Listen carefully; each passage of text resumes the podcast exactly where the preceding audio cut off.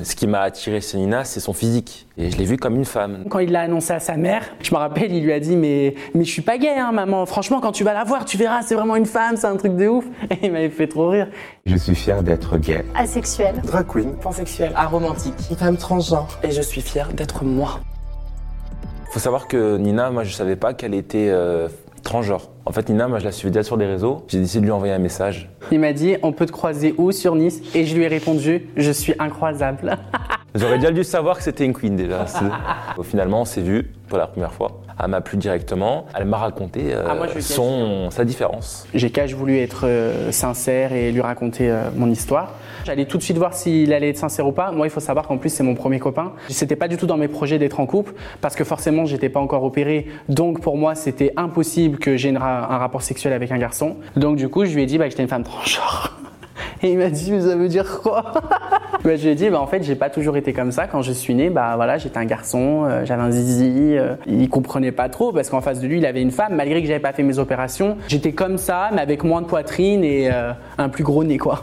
Quand elle m'a dit ça, euh, bah, j'ai bien réagi parce qu'après, moi, de, de pro premier abord, je suis quelqu'un de, de très ouvert. Les gens, ils vivent comme ils veulent vivre. Quoi. C'est un vrai gentil. On a parlé et puis après, les questions sont venues et puis euh, j'ai accepté la chose. Quoi. Ce que j'ai adoré, c'est que il s'est grave intéressé à moi. Des fois, on a tendance à un peu sexualiser la femme trans et on est un peu euh, vu comme des fantasmes, etc.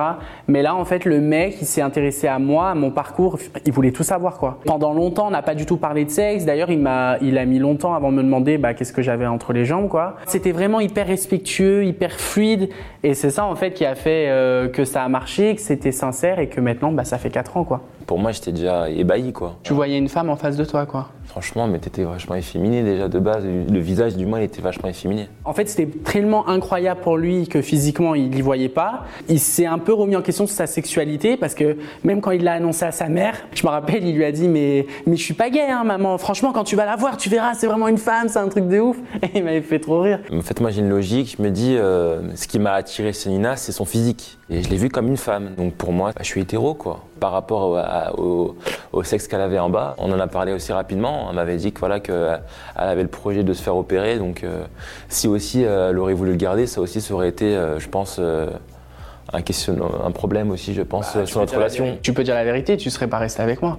Oui, Tu ne voyais pas avoir des rapports sexuels avec, euh, avec un pénis, quoi, tout simplement. exactement. Pour ma part, c'était hyper compliqué avant que je sois opéré de les rapports sexuels forcément parce que pour moi euh, c'était impossible quoi. Après on a toujours réussi à trouver un terrain d'entente pour que lui eh ben ça le brusque pas, pour que moi bah ça me brusque pas non plus parce que c'était compliqué et voilà, on a réussi euh, chacun à trouver son plaisir et à se satisfaire mutuellement en restant dans la zone de confort de chacun. Au début, j'avais surtout la crainte des, des regards des autres. Je suis quelqu'un de, de très discret, de très réservé dans la vie de tous les jours. Attirer le regard des, des autres, c'est pas quelque chose qui me rend, euh, qui me rend à C'est l'aise. quelque chose que t'aimes, ouais. J'avais l'impression qu'il me, rega- il me regardait comme s'il était quelqu'un de différent. Et puis après, une fois qu'elle s'est fait opérer aussi du visage, ça aussi, ça a aussi beaucoup, beaucoup changé. Il y en avait beaucoup Ah moins, oui. même beaucoup plus, même, Parce même plus quoi. L'heure d'aujourd'hui, très honnêtement, on me regarde plus. euh, Enfin, si je raconte pas mon histoire, c'est très rare qu'on qu'on remarque que j'étais un garçon avant. Quoi. Je l'ai dit pour la première fois à ma mère. Elle a bien pris, elle a, elle a accepté. Elle m'a dit voilà. euh, Elle a même pas cru.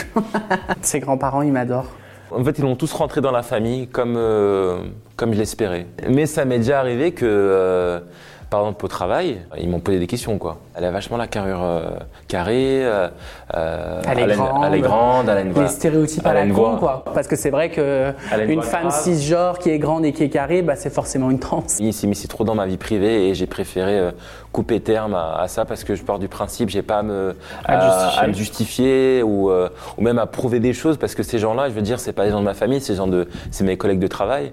Donc euh, à l'extérieur, je les côtoie pas. Je veux dire, je vois pas pourquoi- comment ils peuvent, se, ils peuvent se permettre de juger. T'es mignon. Voilà, tout simplement. Le sujet des enfants, euh, c'est vrai bah, que forcément on peut pas en avoir naturellement parce que j'ai pas le système reproductif d'une femme, j'ai pas d'ovaire, j'ai pas d'utérus, donc naturellement ce n'est pas possible.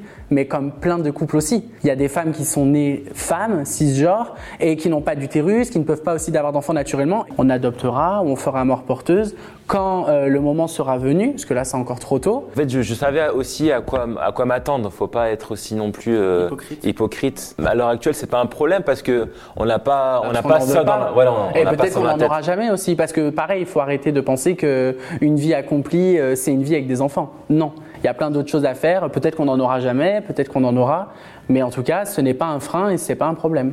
Des fois, on pense qu'une femme trans, euh, c'est un peu euh, une faux folle euh, ou je sais pas, une prostituée. Bah non, bah moi je suis une femme transgenre, je suis en couple ça fait 4 ans, j'ai une vie totalement normale, appartement, on, a, on travaille, le chien. Il y a des hommes qui acceptent aussi bah, la différence entre guillemets. Il faut vivre pour soi et pas pour les autres. Moi, je suis pas fier de moi, mais je suis plus fier d'elle, car je sais d'où elle vient et je sais le parcours qu'elle a, même ce qu'elle a traversé aussi avant de me connaître. Elle a sa part de sensibilité, de fragilité, mais c'est aussi une femme très forte. Je suis très fier d'elle et puis je, l'admire de, jour en jour car je, voilà, je sais que ce qu'elle fait c'est, beau, ça aide beaucoup de gens.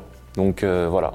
Et moi aussi je suis fier de lui. Je suis fier du garçon qu'il est tout simplement même si il n'était pas en couple avec moi. Euh, c'est vraiment une personne incroyable. C'est vraiment un garçon incroyable. Il est vraiment gentil et je l'aime.